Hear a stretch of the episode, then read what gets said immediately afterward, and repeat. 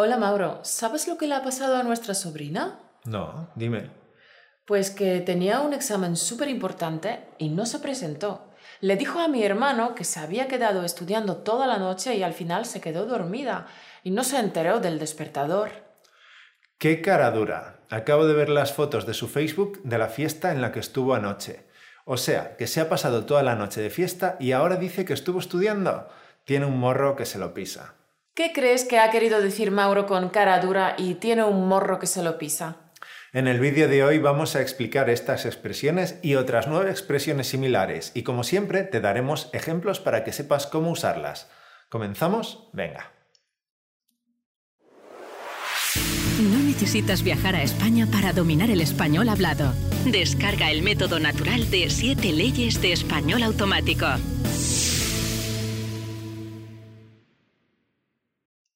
Bienvenido a otro capítulo más de Español Automático. Espero que estés a tope y con ganas de conquistar tu sueño de hablar español como un nativo. Y oye, si yo lo he conseguido, pues tú también lo puedes conseguir, ¿a que sí? En el programa de hoy, cara dura y tener un morro que te lo pisas. Vaya expresiones más raras. Son de esta clase de expresiones que no sabes ni por dónde cogerlas para entender de qué van. Estas dos expresiones y otras nueve expresiones más que te vamos a explicar se refieren a un comportamiento muy poco loable. Y como los nativos las usan a menudo, pues vale la pena conocerlas. Empezamos con cara dura. Es una palabra compuesta por dos palabras que supongo que conoces bien, el sustantivo la cara y el adjetivo dura. En singular tenemos cara dura, tanto para femenino como para masculino, un cara dura, una cara dura, y en plural caraduras. ¿Y a qué crees que se refería Mauro cuando dijo que nuestra sobrina era una cara dura? ¿A que su piel ya no es suave, sino que se ha vuelto de repente tan dura como la piel de un rinoceronte? Pues claro que no. Cuando dices que alguien es un cara dura, te refieres a que es una persona descarada, que se aprovecha de los demás, que antepone sus intereses personales a los del resto de las personas. Ser un cara dura es, por tanto, una expresión despectiva, el diccionario de la Real Academia Española recoge este término con el valor de sinvergüenza, descarado, que habla o actúa con desvergüenza, sin pudor ni respeto hacia los demás. Algunos sinónimos para caradura son sinvergüenza, desvergonzado, aprovechado, interesado, descarado y jeta. Y esta última palabra nos lleva a todo un abanico de expresiones con el mismo significado. Tener cara, tener jeta, tener morro, ser un cara dura, ser un jeta. Empezamos con un jeta, ser un jeta y tener mucha jeta. ¿Por qué un jeta? En realidad deberíamos preguntarnos qué es una jeta en femenino. Según el diccionario de la Real Academia Española, una jeta en su acepción principal y referida a una persona es una boca saliente por su configuración o por tener los labios muy abultados. O sea, una jeta es una boca con labios abultados, hinchados, prominentes y voluminosos. Acto seguido, el diccionario vincula la jeta con la palabra hatm, con la que los árabes antiguamente se referían a la boca de un animal sin importar su especie. Se supone que durante los siglos la palabra evolucionó y finalmente derivó en jeta. Y hoy jeta se refiere al hocico, nariz o morro del cerdo. Para los musulmanes, el cerdo es un animal impuro, por tanto, jeta llegó al castellano con una connotación despectiva. Tal como Caro acaba de decir, a la jeta del cerdo también se la llama morro, y si miras a un cerdo, su morro es bastante prominente, sobresale mucho, pero además es duro, de ahí que acabara utilizándose como sinónimo de cara dura y diera lugar a las demás expresiones que incluyen la palabra morro. Hay otros estudiosos de la lengua que no admiten esta etimología tradicional de jeta, ellos vinculan la palabra jeta con seta, que de hecho está presente en otra expresión muy utilizada, poner cara de seta o tener cara de seta. Decimos que alguien pone cara de seta cuando algo le incomoda y no sabe qué decir al respecto.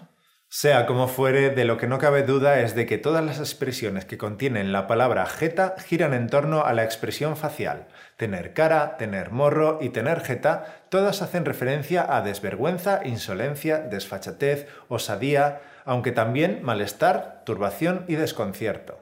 La abundancia de estas expresiones indica que nos enfrentamos a un comportamiento muy extendido en la sociedad Hay tanta desfachatez que a veces las palabras jeta o morro se quedan cortas cuando queremos expresar que el comportamiento es más descarado de lo normal y por consiguiente nuestra desaprobación, indignación y enojo son también más grandes. Sí, podemos mostrar diferentes grados de intensidad de dicho comportamiento. Si quieres enfatizar tu reproche, puedes hacerlo con estas expresiones.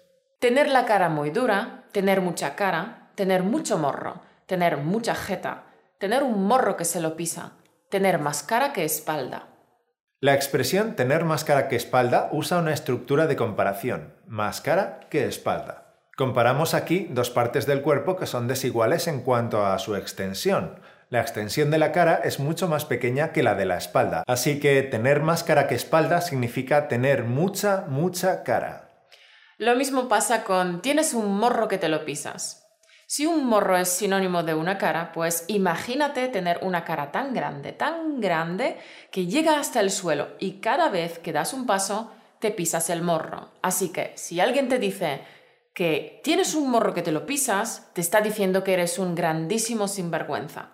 Veamos algunos ejemplos para que sepas cómo utilizar estas expresiones coloquiales. Mi hermano ha cogido mi coche sin mi permiso. Es un cara dura. Hace un año te presté dinero y aún estoy esperando que me lo devuelvas, y resulta que ahora vienes a pedirme más. Tú tienes más cara que espalda. Mi compañero de piso hizo una fiesta ayer, y hoy me toca limpiarlo todo a mí. Tiene un morro que se lo pisa. Oye, ¿qué morro tienes? Ayer te fuiste de fiesta y te has pasado toda la mañana durmiendo, y ahora quieres que yo te deje los apuntes de clase. Pero vaya jeta. Durante todo el año, mi compañera de oficina no ha hecho más que escaquearse del trabajo, inventando excusas y mentiras para no hacer las tareas. Y encima tiene la jeta de pedir un aumento de sueldo. ¡Vaya morro! No seas tan caradura y ayuda en casa a tus padres. Alfredo no tiene vergüenza. El muy caradura no vino a la presentación del trabajo en grupo y el profe nos bajó la nota. Vaya con Jaime, siempre que salimos de tapas se le olvida traer su cartera y los demás tenemos que pagar la cuenta. Jaime tiene un morro que se lo pisa. Solo una cosa más. Todas las expresiones que hemos visto hoy son despectivas, denotan comportamientos negativos, pero ninguna es malsonante, ¿vale? Bueno, ¿qué tal encanto? Este podcast está cargado de nuevas expresiones coloquiales. Si quieres aprenderlas bien y sobre todo usarlas bien en el contexto, entonces descarga la transcripción que acompaña a este vídeo y vuelva a escucharlo una y otra vez.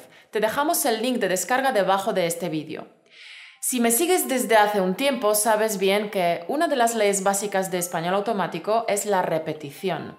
Lo enseñamos en nuestro videocurso 7 leyes para hablar español como un nativo, al que puedes acceder totalmente gratis si pinchas en el link de aquí arriba. En este curso no me canso de repetir que la repetición es la base de un aprendizaje natural. La repetición espaciada en el tiempo permite que la mente pueda absorber la nueva información y construir las nuevas conexiones neuronales. Si quieres conocer los siete principios, las siete reglas fundamentales para aprender a hablar español como un nativo, pincha el link de arriba y apúntate al curso totalmente gratis. El link te llevará a nuestra escuela online. Tendrás que crear tu usuario y podrás empezar a estudiar la primera lección ahora mismo.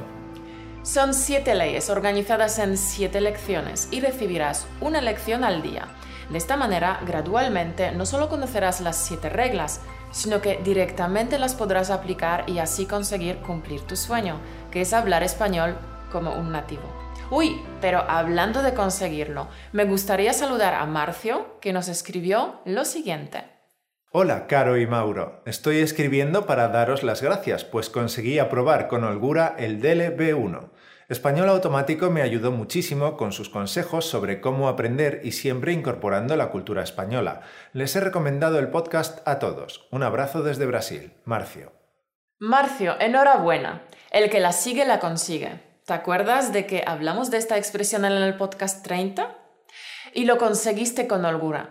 ¡Qué bien! Eres un crack. Fenomenal, Marcio. Recibir testimonios como el tuyo nos da mucha satisfacción profesional y personal. Aprobar el examen de español es difícil, pero no te has desanimado en ningún momento, no has tirado la toalla, sino que has seguido adelante hasta que lo has conseguido. El que la sigue, la consigue. Para alcanzar nuestros objetivos tenemos que poner los medios necesarios y ser constantes en nuestro trabajo. No tenemos que desanimarnos si no logramos lo que queremos a la primera. Siempre tenemos que intentarlo una y otra vez. Y este es el pensamiento motivacional de hoy para ti, Encanto. Sigue adelante, concéntrate y no te rindas. Sal ahí y lucha por tu sueño. Aunque no lo creas, estás más cerca que ayer. Pues nada, a luchar con todas tus fuerzas por aquello que realmente quieres. El que la sigue, la consigue. Y una pregunta, ¿hay en tu idioma expresiones equivalentes a las que has aprendido hoy con nosotros? ¿Tienes más ejemplos? Nos gustaría saberlo. Esperamos tus comentarios. Nada más, muchas gracias por ver el vídeo, espero que te haya gustado, que te haya servido y que hayas aprendido mucho. Recuerda que en la descripción de ahí abajo tienes todos los enlaces a los recursos que hemos mencionado y a muchos más.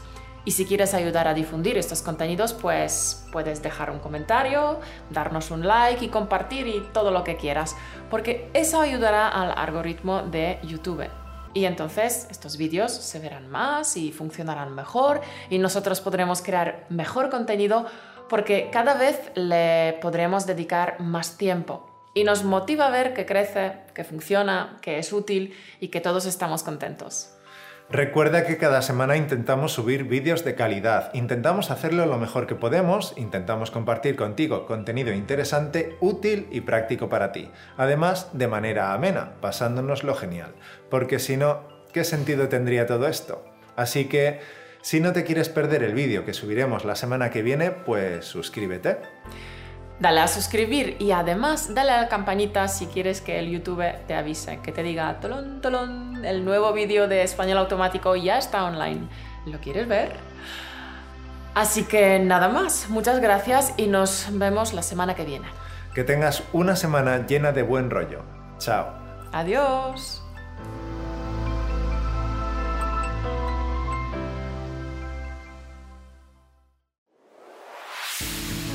Por escucharnos.